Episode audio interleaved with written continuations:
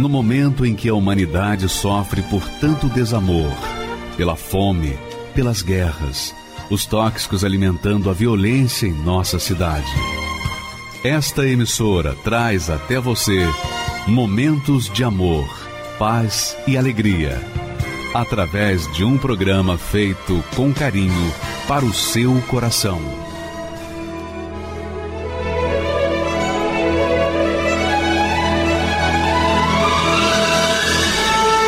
E agora, com você, a Palavra Amiga do Bispo Macedo.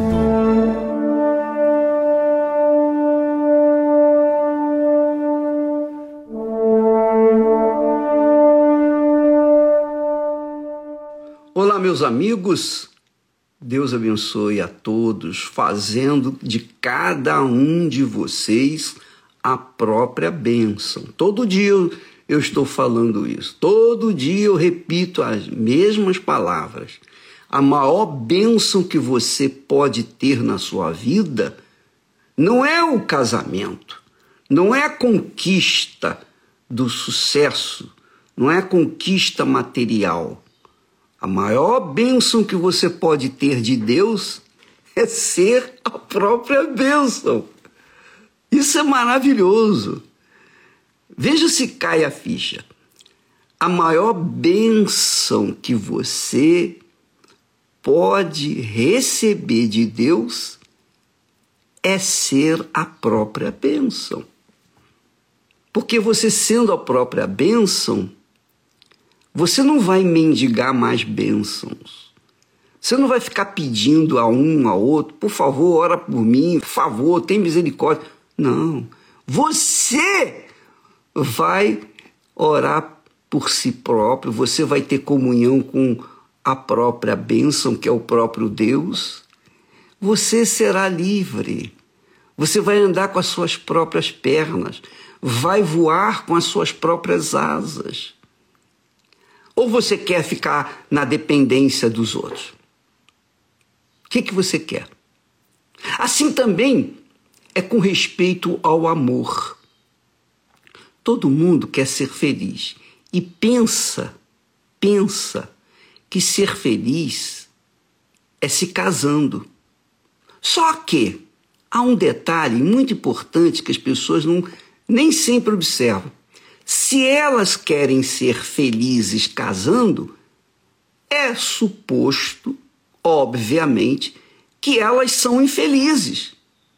Elas querem que outras pessoas venham fazê-las felizes. Então querem casar. Só que se ela é infeliz, essa infelicidade ela vai carregar para dentro do seu casamento. E se a outra pessoa também pensa a mesma coisa, ah, eu quero casar para me ser feliz, então é porque a outra pessoa também é infeliz. Agora você imagina, você é infeliz, quer ser feliz casando com uma pessoa que também é infeliz e quer casar para ser feliz. Então, duas pessoas infelizes querem se juntar, querem se casar para serem felizes. É possível uma pessoa infeliz casar com a outra pessoa infeliz e os dois serem felizes? claro que não! Claro que não! Você vai juntar a sua infelicidade com a do outro, e então o seu casamento vai ser a pior coisa da sua vida, pior negócio da sua vida. É só é uma questão de pensar. Você não precisa nem de fé para entender isso. Só pensar. Eu sou infeliz e eu quero encontrar alguém que me faça feliz. Esse alguém que você quer encontrar para fazer você feliz, também é infeliz porque pensa assim: eu quero ser feliz, eu vou buscar uma pessoa que venha me fazer feliz. E aí juntam os dois infelizes. E os dois infelizes vão somar duas infelicidades. O que, que eu faço então, bispo? Primeiro você tem que ser feliz. Primeiro você tem que ser feliz. Mas como é que eu posso ser feliz sozinha? Ah! Mas tem que ser. Primeiro você tem que ser a própria felicidade. E essa própria felicidade é justamente que eu tenho falado todo dia. Ser tu uma bênção, disse Deus para Abraão. Deus quer fazer de você uma pessoa feliz. E você só pode ser feliz com Ele. Como é que você pode amar uma pessoa se você nem conhece o amor? Não é possível. Primeiro você tem que conhecer o amor para então depois amar a pessoa com quem você vai casar. Então, veja só, para buscar e achar a pessoa com quem você vai se casar.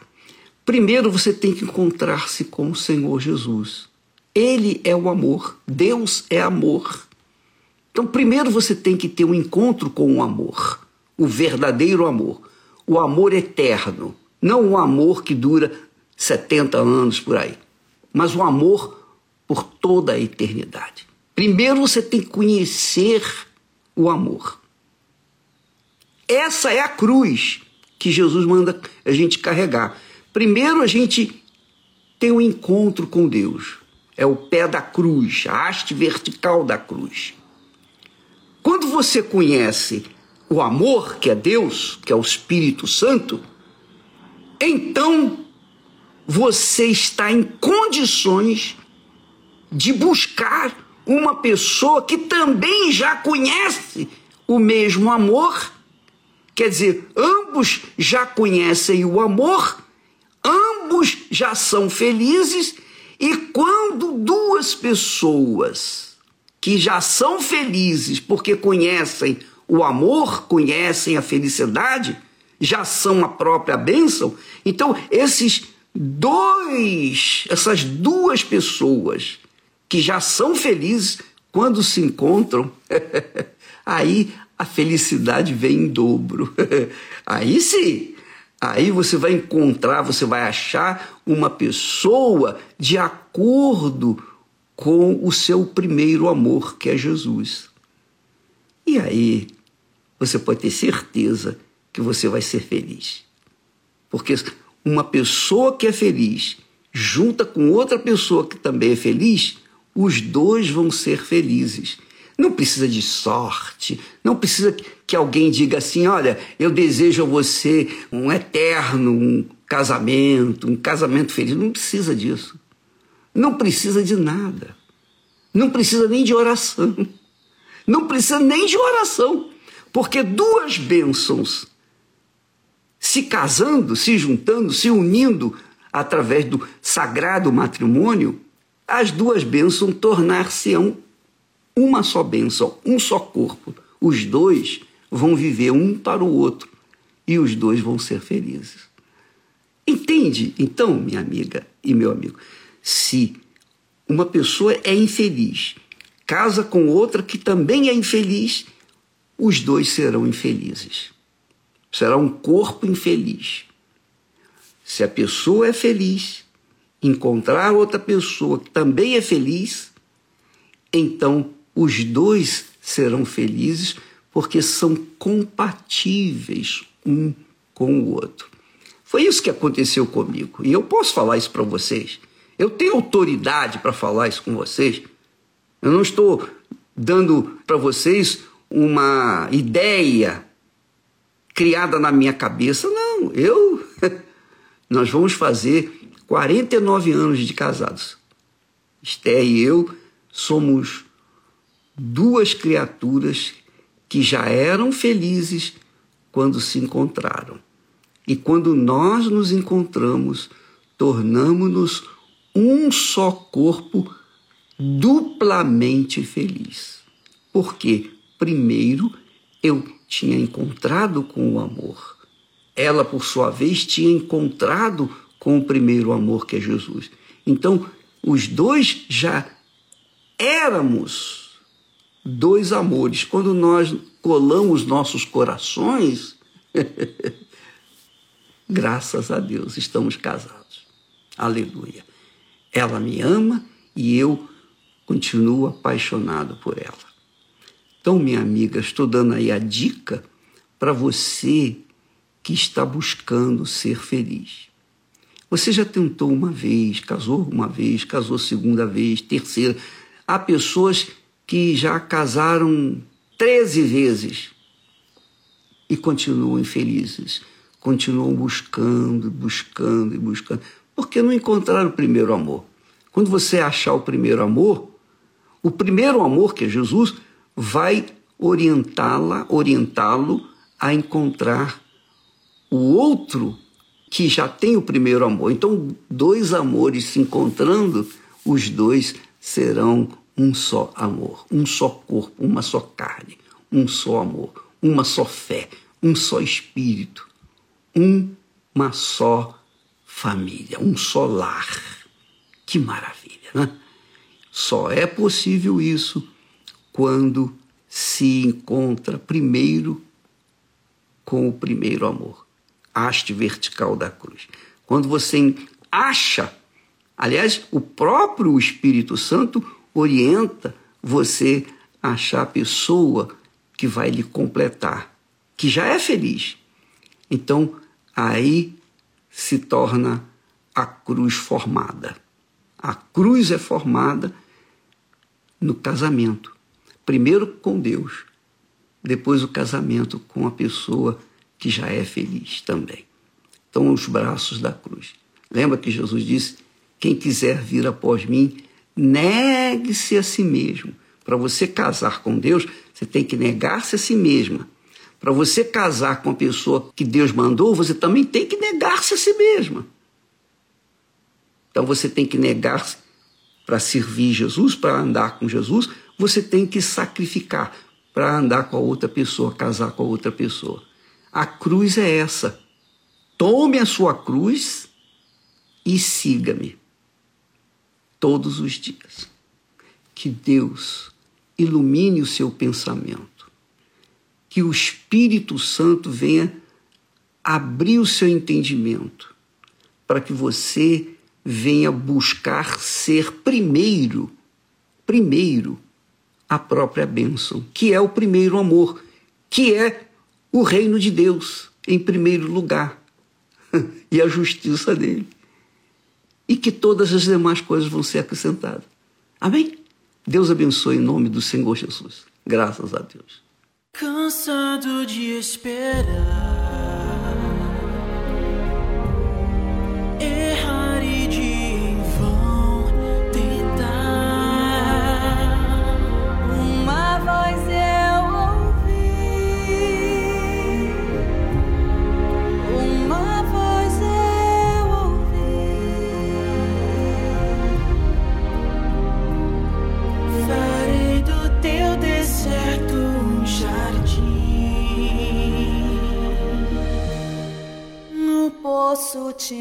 Encontrei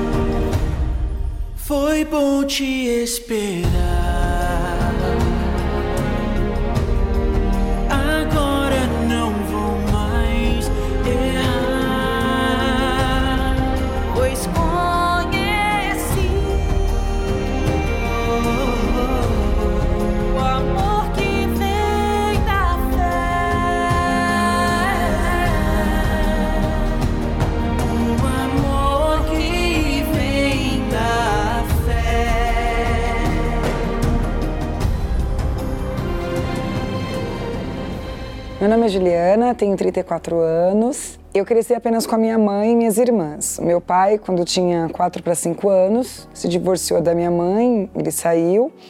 E ele já foi meu primeiro ponto negativo em relação a ser feliz, né? Tinha uma família, de repente essa família, se ela foi quebrado.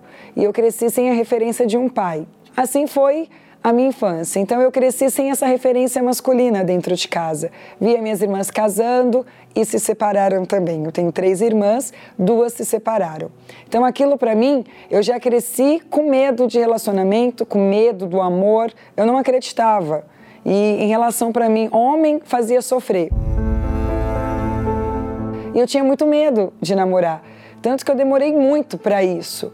E quando acontecia, eu ficava, não, não posso me aprofundar muito, porque eu vou sofrer. Então eu já terminava meus relacionamentos antes mesmo de ser um relacionamento. E ia até mesmo para uma outra igreja, para entender, tentar buscar preencher esse vazio que tinha dentro de mim. E lá eu ouvi falar do Espírito Santo. Mas eu não entendia muito bem que o Espírito Santo era aquele que, ao invés de trazer paz, trazia um pouco mais de confusão. E quando as pessoas diziam receber aquele Espírito, trazia alvoroço, trazia gritaria, não trazia a paz. Dava até medo, porque corria, caía, empurrava, mexia na mesa, você estava lá se concentrando, de repente você se assustava e dizia que era o Espírito Santo.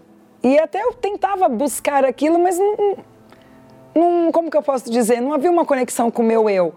Algo que falasse, poxa, é isso, é aquilo, não. Tanto que eu não consegui me identificar, não consegui me encontrar ali e acabei saindo. Quando eu ia para a balada, eu era feliz naquele momento. Tanto que se tornou um vício. Era quarta, sexta, sábado e domingo. Porque eu queria ser feliz, eu queria preencher aquele vazio. Então, naquelas horas que eu ficava lá, preenchia. Mas quando eu voltava para casa, dormia, amanhecia, tudo igual. Não valia a pena. Apenas olheira, noites de sono perdida e mais desilusão.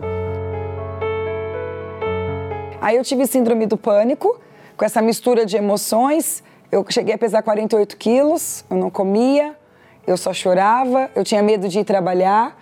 Eu nunca esqueço que eu ficava em casa, no cantinho do fogão ainda, eu chorava. Eu sentava lá no cantinho e começava a chorar. Que eu não queria estar no meio das pessoas. E ali foi o meu fundo de poço. Falei, poxa, eu tenho que fazer alguma coisa para mudar essa situação. Foi aí que eu recebi o convite para ir à igreja resistir. Né? Resisti por um tempo, mas eu falei, poxa, eu já vim de algo, Deus, tentei, vou tentar de novo. E aí eu aceitei. Foi no dia 23 de maio de 2010. Foi que eu cheguei na Igreja Universal. Primeiro dia, eu sentei num banco um pouco mais distante, na busca, porque teve durante a reunião, né? Falou do Espírito Santo, teve a oração. Vem Espírito Santo sobre as pessoas. E eu não via confusão, eu não via barulho, eu via tranquilidade, eu via paz. E ali eu fui, no, isso foi no meu primeiro dia, eu já vi uma diferença. Falei, poxa, Aqui está diferente, não é alvoroço, não é confusão. E mesmo sem tê-lo, só de ouvir falar dele, eu já tive paz dentro de mim naquele dia. E ali eu comecei a ouvir. Pediram para que eu lesse livros, eu comecei a ler livros, Batismo do Espírito Santo, Os Passos de Jesus, o Espírito Santo, Discípulo do Espírito Santo. Tudo que era livro relacionado eu comecei a ler. Eu entendi realmente quem era o Espírito Santo. Traduzindo para minha linguagem, ele era o encaixe que faltava, o encaixe perfeito era o perdão que eu tinha que receber da minha vida, era a vida eterna, a salvação, a paz. Era o próprio Deus dentro de mim, usando a minha roupa, tendo o meu corpo, olhando pelos meus olhos, falando com a minha boca, ouvindo com os meus ouvidos. Era Ele aqui. Então, uma oração que eu fazia para Deus é que sem Ele eu não ia conseguir resistir, eu não ia conseguir permanecer. Porque uma vez eu fui tentar encontrá-lo, não encontrei. Então ali eu falei: Senhor, é a minha última oportunidade se o Senhor não vier sobre a minha vida, eu não vou permanecer. E Deus foi falando comigo, entrega amizades, eu entreguei, entrega roupas, determinadas roupas que eu usava, entreguei, entrega relacionamentos, entrega o seu eu, a sua confiança, os seus medos, tudo. Porque Deus não quis só a minha vida, a minha alegria, Ele quis também os meus problemas. Então eu fui numa reunião e ali teve um momento da busca. Eu dobrei meus joelhos e comecei a orar. Eu falei, é hoje, Senhor. De hoje não pode passar. E tudo mudou. Foi assim, não foi uma emoção. Eu fui cheia do Espírito Santo aquele dia, mas eu não bati pé, eu não pulei, nada. Eu simplesmente chorei muito e uma paz que inundou o meu ser, que eu falei, nossa, tipo, tinha tanta gente lá, mas parecia que só tava eu e ele. Quando ele veio, ele me abraçou. E aquele abraço foi daquele pai que eu não tive presente. foi de um marido que eu não tinha, foi de um professor para me ensinar, foi de um salvador para me salvar. Então, ele veio para mim de várias formas, não somente como meu salvador, mas como meu professor, que começou a me ensinar como agir, como reagir, me deu sabedoria. Ali ele foi um pai que tudo aquilo que eu não tive, ele me deu, ele preencheu aqui dentro. E eu não precisava mais buscar em pessoas, em lugares, porque eu encontrei nele. E hoje, tudo mudou. Porque quando ele chega, ele não traz só a paz, ele traz o pacote completo, o Espírito Santo. Ele dá visão para gente, ele dá sabedoria, tanto de um passado financeiramente horrível, hoje sou estabilizada financeiramente, sou casada, vou fazer cinco anos de casada, confio no amor, acredito no amor, aprendi o que é o amor. O meu pai, ele não mora aqui em São Paulo, mas o amor que eu tenho por ele é incrível. E o respeito. Não é aquele amor de sentir falta do que eu não tive, é de valorizar o que eu tenho agora. Porque eu tenho um pai vivo, então não importa o que ele fez, importa o que ele é para mim, o que eu posso fazer por ele hoje. O Espírito Santo é o meu maior tesouro e que eu tenho que proteger, que eu tenho que guardar, que eu não posso como que eu posso dizer? Um tesouro a gente cuida, a gente não deixa exposto para qualquer pessoa ir tocar, ver. Não, ele está guardado dentro de mim. Não trocaria o Espírito Santo por nada. Nada. Porque eu já tive tudo, vamos dizer assim. Tudo que eu podia experimentar, no que estava ao meu alcance para tentar ter o que eu tenho hoje, não substituiu. Balada, amizade, relacionamentos, bens, nada. Nada disso foi suficiente. Então, o que eu tenho hoje, eu não posso trocar por nada disso.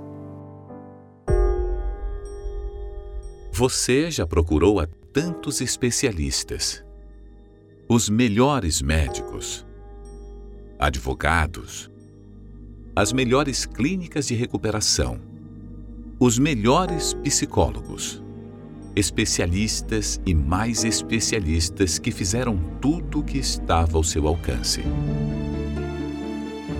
Mas nenhum deles é especialista no que é impossível.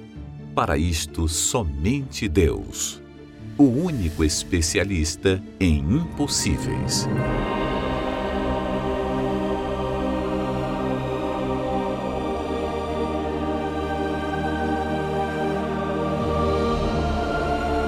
As coisas que são impossíveis aos homens são possíveis a Deus. É neste momento em que você chega aos limites humanos o momento ideal para Deus manifestar o sobrenatural na sua vida. Neste domingo, 20 de setembro, o segundo domingo dos impossíveis, às sete da manhã, nove e meia ou dezoito horas, no Templo de Salomão e em todas as igrejas universal do Reino de Deus. Meu nome é Cristina Calvi Veloso, eu sou psicanalista clínica, hospitalar e forense. Eu sou formada em educação física, isso foi minha primeira formação. Eu atuei na área por oito anos e depois eu fiz uma pós-graduação em psicologia do esporte. Eu tive uma academia de ginástica por oito anos, onde eu é, acompanhava atletas de alta performance através da psicologia. Aí logo depois eu tive meus filhos e eu quis ser mãe. Então nesse período eu acabei vendendo a academia para ficar mais presente dentro de casa com os meus filhos. Eu tive um filho atrás do outro, né? Um ano de diferença só. Mas eu não parei não. Nesse nesse tempo eu voltei a estudar, né? Eu sempre gostei muito de estudo, então aí foi que eu fui para psicanálise que eu fui me aprofundar um pouco mais a mente humana. Eu fui estudar, fiz um mestrado e também eu fiz um doutorado dentro dessa área. Eu trabalhava muito, na verdade, né? Então, logo que eu me formei, eu eu montei um consultório e comecei a trabalhar, comecei a estudar. Além de estudar, comecei a atender também.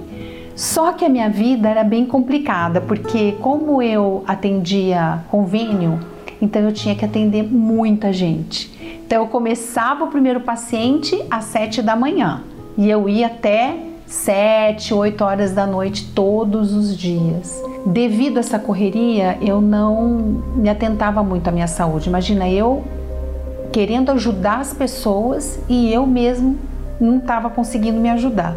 Então, nesses 10 anos, eu comecei a desenvolver uma doença renal e aonde nos dois rins formavam cálculos, mas não eram cálculos pequenos, mas sim grandes. Tanto que eu tive que entrar dentro de um centro cirúrgico para poder fazer a, a, a remoção deles, a limpeza nos rins. Eram dores de cólicas renais fortíssimas. Quem teve já sabe do que eu estou falando. Eu tive todas as dores de um parto. Eu sei o que é a dor de um parto normal. Agora, triplica essa dor com cólica renal. Então era muito difícil, era muito sofrimento. Por isso que eu vivia dopada de remédio, porque se eu não tomasse aquela medicação, eu não ia conseguir trabalhar. Então essa doença me dificultou muito, principalmente no meu trabalho, porque eu, eu tinha que ficar atenta o tempo todo ao que o paciente estava me contando, eu, tive, eu, eu, eu tinha que ficar prestando atenção. E como eu vivia dopada de remédio, eu não conseguia entender, Muitas vezes eu até durante a sessão eu cochilava, eu não conseguia trabalhar. Eu já estava no estado difícil de manter. Dentro da minha casa, logicamente afetou, porque eu não via meus filhos, eu não via meu esposo, afetou o financeiro, porque remédios, antibióticos, remédios caríssimos para dor, porque nada resolvia. Então tinha que ser sempre o mais caro mais potente para poder diminuir a dor que eu sentia. O laudo dos médicos era que o meu problema era genético. Então, essa era, é, era o meu diagnóstico, né? E que eu ia ter que conviver com essa doença o resto da minha vida, que esse tipo de problema não tem cura. E, e isso foi me afetando, porque eu não, não tinha condições de ajudar mais. Sabe quando você chega num ponto que não dá mais?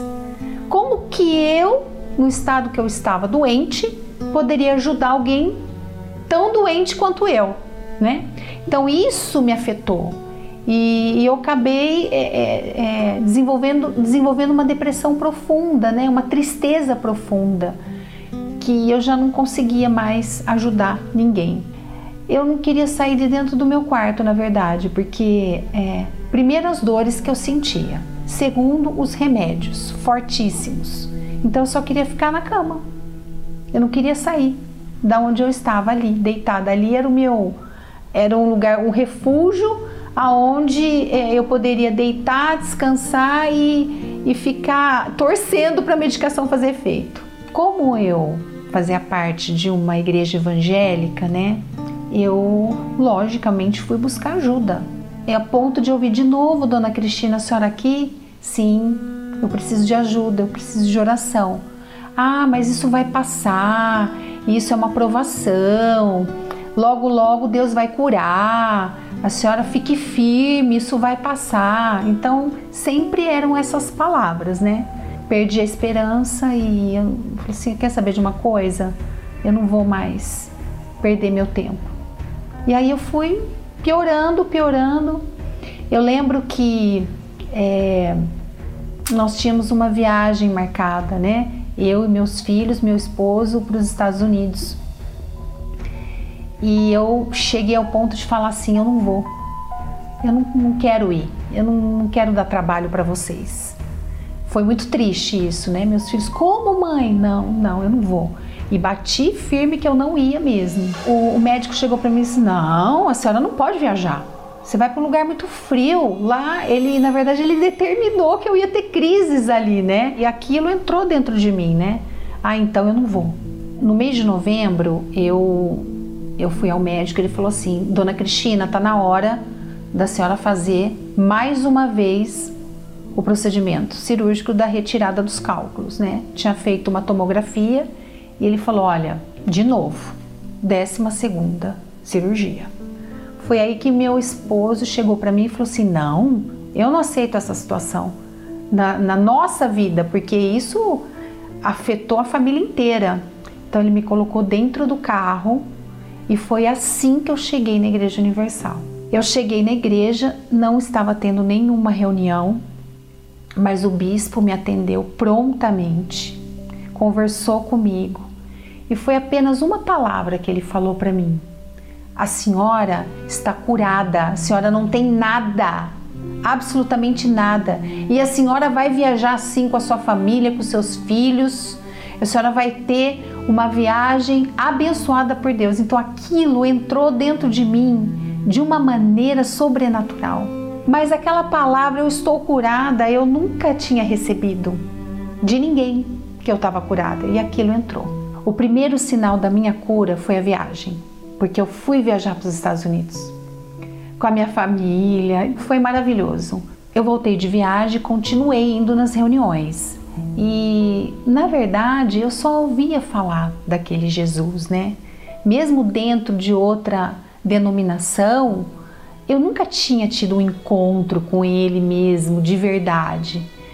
Então eu queria aquilo para mim. Eu queria conhecer aquele Jesus por completo mesmo. E eu nunca me esqueço, foi numa reunião de quarta-feira à noite que eu tive esse encontro, porque eu, eu queria tanto, tanto, tanto que Deus me ouviu. Então ele me batizou com o Espírito Santo e foi diferente, foi foi algo assim que eu nunca tinha sentido. E não é só isso, é, é a mudança de dentro para fora. Mudou tudo. O Espírito Santo entrou e aí ele começava a falar comigo. Então é assim que eu quero que você faça. Logo após eu ser batizada com o Espírito Santo, eu queria contar para todo mundo o que estava acontecendo comigo. Então foi aí que eu tive a oportunidade, né, junto aos grupos da igreja, o grupo da saúde, o UNP também, que é o grupo do presídio, a ministrar palestras sobre a saúde física, mental e emocional. Então ele me deu muito mais daquilo que eu estava pedindo para ele. Então eu nunca imaginava que ele fosse me dar tudo isso. Eu tenho a minha clínica de novo, minha clínica própria, sede própria. A minha casa hoje é outra. Minha casa hoje é do Senhor. Então hoje eu e meu esposo, ele sempre ao meu lado, desde o início, sempre comigo, perseverando. Minha filha faz faculdade hoje de odontologia e meu filho estuda nos Estados Unidos. A minha cura, segundo a ciência, não tinha mais jeito, não tinha como eu ser curada dessa doença que eu tinha. Então hoje, cada vez mais eu tenho a certeza de que a fé com a fé, não tem como dar errado, não tem como não sermos curados, né? Os doentes não serem curados, porque a gente tem que acreditar, a gente tem que crer que vai haver mudança, a gente crê que vai ser curada, perseverar, não desistir, tá sempre pronta para aquilo que Deus vai fazer na nossa vida. Eu aprendi tanta coisa na Igreja Universal, mesmo com tantos diplomas, né? Doutorada, doutora daqui e dali. Eu não tive esse aprendizado com os livros. Eu aprendi dentro da igreja, reunião em reunião, agindo a fé, usando a fé inteligente, porque eu não sabia a, diferen a diferença dessa fé. Então, antigamente eu era emotiva, oh meu Deus, me ajuda. Não, eu, eu, eu não usava fé inteligente, eu usava aquela fé emotiva. Então, quando a gente aprende essa fé inteligente, a gente consegue conquistar tudo aquilo que a gente sempre sonhou.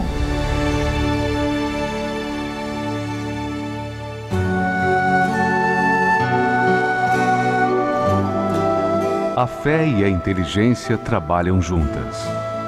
Embora a fé seja encarada como loucura para esse mundo, ela é inteligente porque nos faz saber que temos direito à felicidade.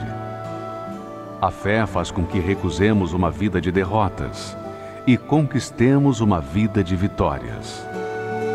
Se tudo não está de acordo com os seus ideais, está na hora de você refletir com a sua inteligência e usar a sua fé para trazer à existência os desejos de seu coração. Igreja Universal do Reino de Deus um lugar de fé para a sua vida. Meu nome é Cristiano, eu tenho 47 anos, sou empresário no segmento de comunicação visual. Eu escutava que a Igreja Universal era uma igreja que só queria levar o dinheiro do povo. Até já escutei que para entrar na igreja tinha que pagar, tinha uma catraca que a gente tinha que pagar o ingresso para poder entrar dentro da igreja. Que os votos, os propósitos, isso daí tudo ia, ia é, para o bolso do pastor que estava ali pregando. O dízimo era para enriquecer o bispo Macedo. Era isso que eu escutava. Quando a minha mãe foi para a igreja, as coisas começaram a mudar. E minha mãe me aconselhava, filho, agora eu conheci o, o lugar certo. Foi aonde o, o povo começou a falar da igreja, porque minha mãe ela ia todos os dias na igreja. Que aí eu comecei a escutar de vizinhos, lá vai a Macedinho, lá vai a dona Inês levar dinheiro para os pastores, e cá deixar os pastores ricos, a igreja mais rica, o bispo Macedo mais rico. Então aquilo ali foi mexendo comigo, eu falei, não, eu não quero isso para mim. E eu ficava ali, só escutando e me alimentando de coisas piores. E a minha vida, antes de chegar na igreja, era uma vida fracassada, era uma vida de migalhas, na verdade. Eu era um homem incompleto, eu dava valor para as coisas fúteis, eu não acreditava é, em Deus. Eu já tive dois relacionamentos, na verdade. Traí minha primeira esposa, acabei me separando por esse motivo. É, casei uma outra, uma segunda vez, mas eu continuava praticando as mesmas coisas. Minha vida financeira era fracassada. Trabalhei, trabalhei, trabalhei e não conquistei, porque o que eu ganhava era justamente para agradar o mundo. E era dessa forma, foi dessa forma que eu cheguei na igreja. Eu estava passando situação financeira na minha vida. E minha mãe falava para mim, filho, vai na igreja, você vai escutar uma palavra, vai mudar, vai te fortalecer, vai te enriquecer. E esse enriquecer que fez a diferença, sabe? Eu falei, porque eu preciso, eu não tenho mais saída, eu não tenho para onde ir mais. Ou eu vou para o caminho de Deus, ou eu vou me afundar de vez. Eu me deparei com um altar onde chamava a gente para praticar a fé. Tudo aquilo que as pessoas falavam de que o bispo, os pastores, a igreja queria tirar de você, como que ia tirar de mim se eu estava passando um problema financeiro e eu chegava lá na frente para escutar a palavra falava: o que, que eu vou dar para Deus? Se é o dinheiro que está querendo, eu não tenho dinheiro. Então eu comecei a me ligar ali, a me atentar a isso ali. Aí eu comecei a falar com Deus, poxa, o que o pessoal fala aí fora é justamente para a gente não conseguir chegar a esse altar. Eu cheguei na igreja com 44 anos. Deus me esperou 44 anos. Ele tem que me lapidar ainda. Eu vou ser uma pedra bruta na mão dele. Porque eu cheguei cheio de problema, cheio de egocentrismo, cheio de, de, de mim, cheio do mundo. Então eu tenho que me limpar disso tudo. O pastor que está ali em cima do altar, ele vai te levar até o começo da, do degrau da, do altar. E você tem a atitude para subir o restante, entregar sua vida para Deus e sair mudado do outro lado. Aí é onde você vai começar a trabalhar, a crer que Deus vai, vai mudar a sua vida de verdade. Deus mudou a minha vida, meu pensamento. Eu sou um homem hoje, é, hoje eu tenho felicidade. O Espírito Santo hoje é a maior riqueza. O Espírito Santo hoje é a minha verdade. Hoje é a minha força. O Espírito Santo eu quis conhecer porque eu sabia que sem ele eu poderia conquistar algumas coisas, mas eu não ia manter. E o Espírito Santo ia me dar sabedoria, entendimento. E é o que eu peço para Deus, caráter, a virtude dele na minha vida. Que sem o Espírito Santo, Deus pode me dar um monte de coisa. Mas eu sem o Espírito Santo eu não vou conseguir manter isso. Então o Espírito Santo hoje é, basicamente é o tudo que sustenta a minha vida.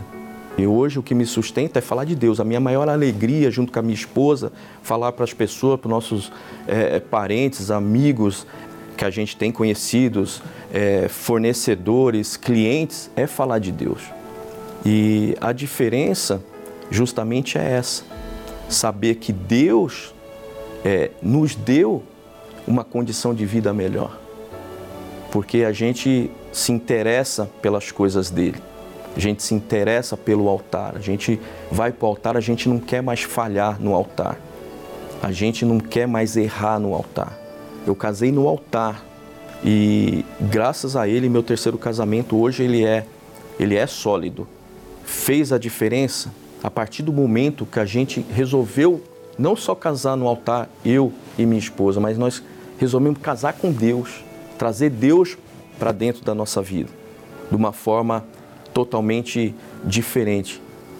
Hoje o cristiano é um homem realizado espiritualmente.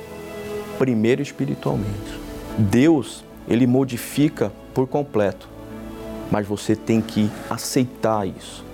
Enquanto você ficar dentro da igreja e não tomar isso para você, você apenas vai ser um membro que está indo lá para esquentar o banco da igreja. E o principal, obedecer, você se firmar, você se aceitar como um homem de Deus, como servo, na verdade. Meu nome é Neide Silva e aos 27 anos eu me deparei com uma situação muito difícil na minha vida. Primeiro, eu comecei a sentir assim muita dor de cabeça, é, muita mancha no corpo e o que eu comia eu colocava para fora. E aí eu tomei uma decisão de ir ao médico. Quando eu cheguei ao médico, ele falou que eu estava com uma anemia. Eu até fiquei feliz, porque anemia, a gente, né, se não for uma anemia grave, a gente cura ela com remédio. E foi isso que o médico falou para mim, que eu ia tomar um remédio e eu ia ficar bem. Só que foi engano. Como duas semanas que eu estava tomando medicamento, é, uma certa manhã, eu acordei com as minhas pupilas pretas, as unhas pretas. Então, imediatamente eu já fui para o médico, né, para um pronto-socorro. Chegando lá, o médico olhou para mim e ele se assustou. Ele falou: Olha, já sei o que, que é, só vou confirmar. Já era uma leucemia que não tinha mais retorno, que estava muito grave, que eu ia iniciar um tratamento. E nesse tratamento eu fiquei nove meses internada. E aí eu perguntei para ele se tinha cura. Ele falou que no meu caso era 1% de cura, porque estava muito grave. Quando começou o tratamento, ele me falou que ia começar primeiro com a quimio. Vamos passar a maquininha na sua cabeça, nos seus cabelos, é, porque vai cair tudo foi, eu fui me debilitando, eu fui não tendo mais sustentação no corpo, nada, ficando muito magra. E aí teve um momento que do meu lado faleceu uma moça. Só que o estado dela estava melhor que o meu. E aí foi aí que eles apertaram meu dedo do pé e falou para o outro médico que podia levar que tinha sido eu que tinha entrado em óbito. Foi aí que eu ouvi e senti e falei que não era eu. Minha mãe era católica e eu também era católica. Então, o que que os católicos fazem? Pedir aos santos. Né? Minha mãe, com certeza, ela pediu, com certeza. E mas nada disso adiantou, porque a cada dia eu ia piorando mais. Mas é, com esses pensamentos de morte, é, será que eu ia sobreviver? Eu comecei a ver programa na TV. E tava a oração em copo de água. E aí eu. Desculpa. Aí eu falei assim: ali tem uma esperança. E aí foi que eu comecei a praticar, a sempre me ligar no programa, naquele horário, para me fazer a oração copo de água. E eu estava me fortalecendo. Mas os médicos sempre falando para mim palavras negativas. Chegou o dia que o médico chegou, uma junta médica, não foi só um médico, chegou e falou para mim, para minha mãe, para levar, me levar para casa, porque o que eles podiam ter feito, fazer já tinha feito, que não tinha mais jeito, porque foi feito tudo o que estava no alcance da medicina. Olha, leva ela para casa, porque não tem mais cura, o que a gente podia fazer já fez então, ela vai para casa, não tem mais nenhuma consulta para ela aqui, porque com 30, daqui a 30 dias no máximo ela morre. Então foi foi chocante assim para mim quando o médico falou aquilo. Fui para casa. Só que o médico falou que eu teria 30 dias de vida, mas se eu não saísse de casa. Porque se eu saísse de casa, eu teria menos, menos dias de vida por causa da infecção que poderia pegar das pessoas. E aí no dia seguinte eu pedi para minha mãe me levar até a Igreja Universal.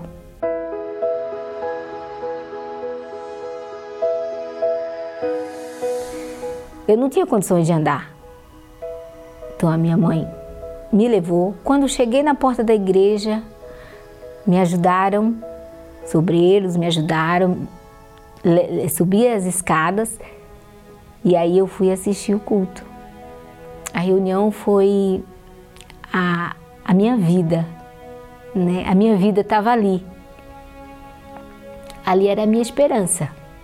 E aí eu estava ali de máscara, sem cabelo, e no momento da reunião o pastor me perguntou o que que eu tinha.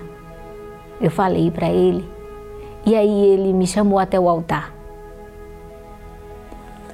E quando chegou em cima do altar, eu fiz um voto com Deus. Este voto, eu como eu saí do hospital, eu não tinha nada, né? Nada para oferecer financeiramente. Então, eu vendi algumas coisas que eu tinha, meu pessoal, e eu fiz o voto. Aquele voto me deu esperança, aquele voto me levantou foi o voto, porque Deus ele faz o milagre na nossa vida, mas a gente temos que provocar o milagre na nossa vida. Como os milagres, tem milagres que, que esperam um pouco para acontecer, o meu tinha que ser urgente. Então, urgente foi tudo na minha vida. É, comecei a ganhar peso muito rápido. Quando eu saí da igreja, eu já comecei a ter vontade de comer. Fui me recuperando, já estava vindo sozinha para a igreja, sozinha, eu quero dizer assim, andando com as minhas próprias pernas, né? E fui ao médico, eu já estava completamente recuperada. E quando eu cheguei ao médico, ele me atendeu assim, tipo, com mal vontade, né? é, perguntando o que, que eu estava fazendo lá. Eu falei, eu vim fazer os exames, doutor, porque eu estou curada. Eu disse, assim, não, isso foi só um momento que você deu uma melhorada, mas no seu caso não tem cura. Eu falei, tem, eu estou curada. Eu quero fazer todos os exames novamente. Então foi aí que ele autorizou fazer o exame, veio o exame. Quando ele me chamou até a sala. Eu me surpreendi porque estava a equipe que cuidou de mim durante nove meses estavam lá. E aí todos com o exame na mão. Olharam, passando de mão em mão, e depois me entregaram. E o médico falou: Você está melhor do que eu. É, e eu queria agradecer, mas agradecer muito mesmo à medicina, aos médicos, todos os médicos que cuidaram de mim, porque eu reconheço que se não fosse os primeiros socorros do médico, talvez eu não estaria aqui também. Mas mais imensamente eu agradeço a Deus porque foi Ele que me curou. Foi através da minha fé, através do meu voto, através da minha entrega que eu estou curada. Então foi aqui que eu aprendi a usar a minha fé, a praticar ela e ela dá resultado. Hoje eu estou completamente curada, não tenho mais leucemia.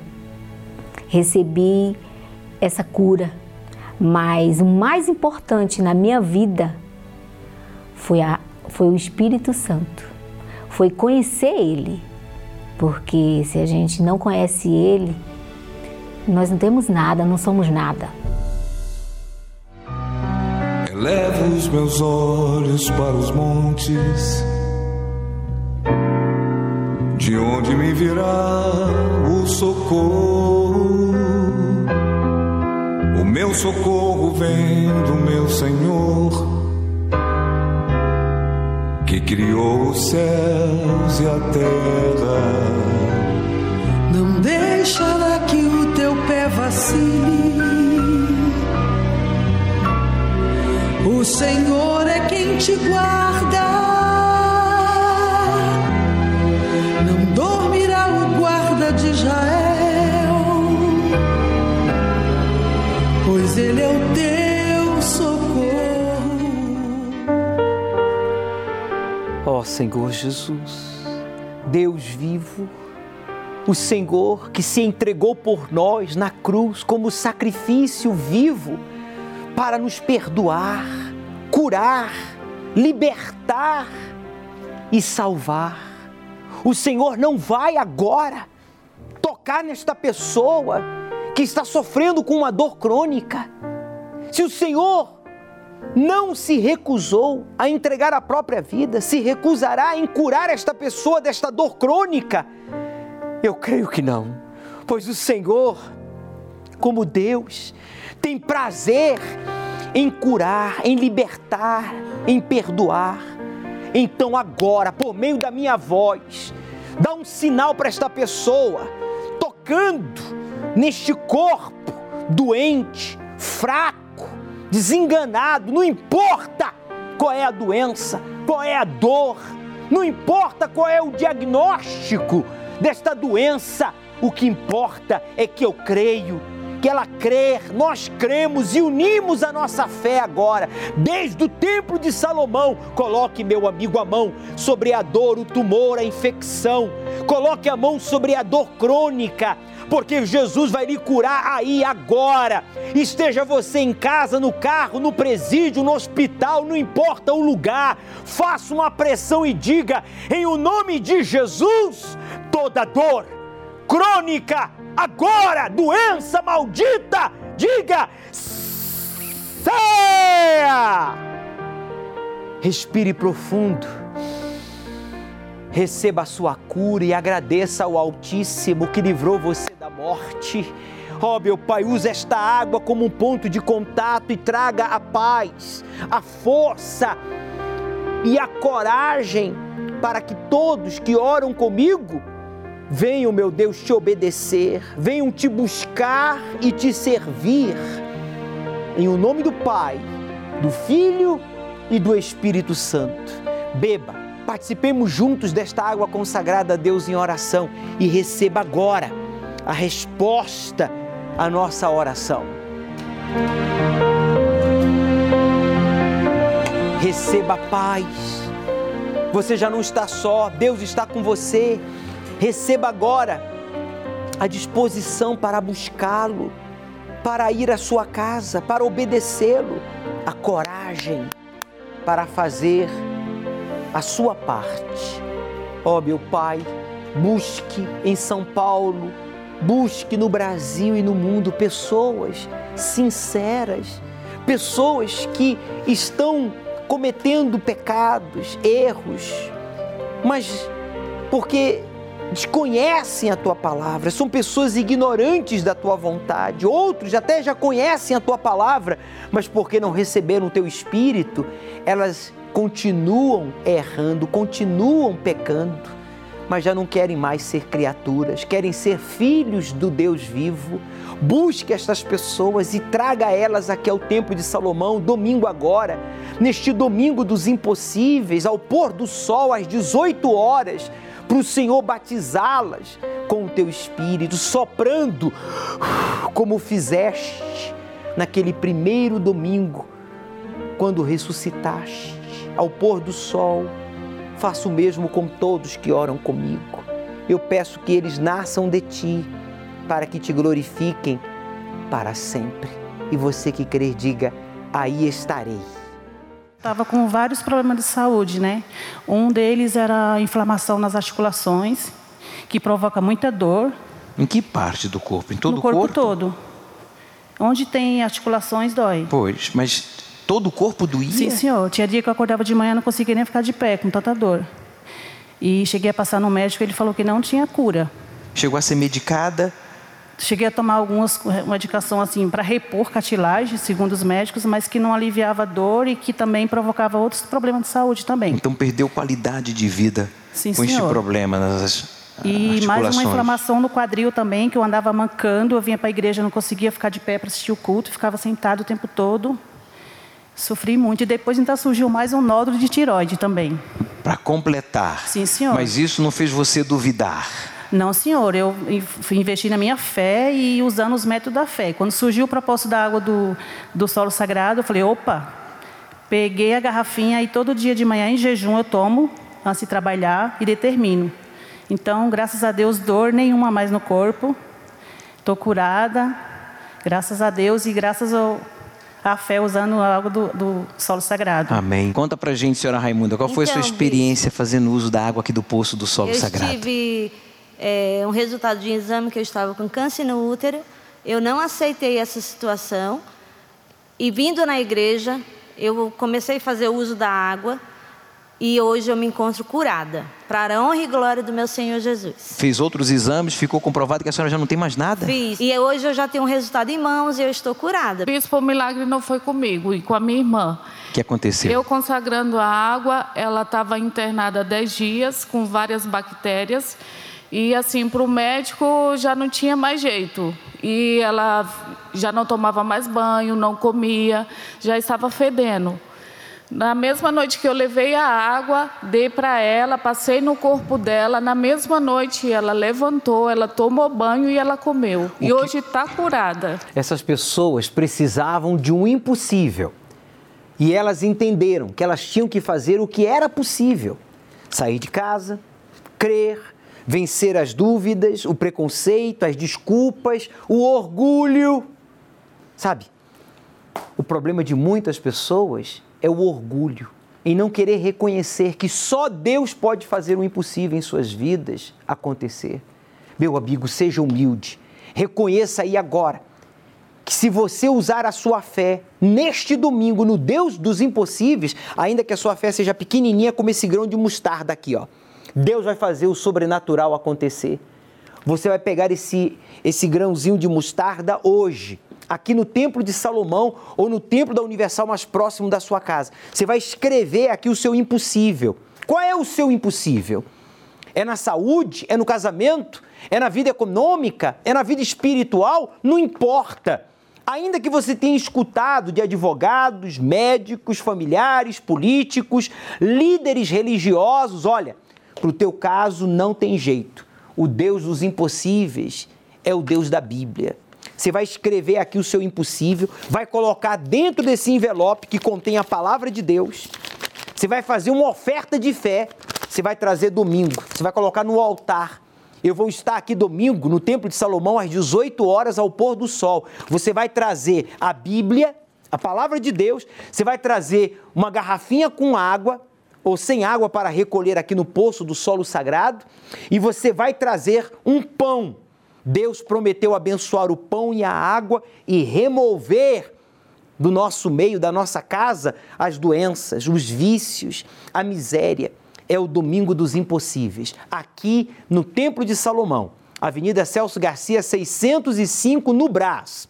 Para mais informação, ligue agora para a nossa central, que está à sua inteira disposição através do número 3573 3535 0 operadora 11. Deus começará a parte dele quando você terminar a sua. O Senhor é quem te guarda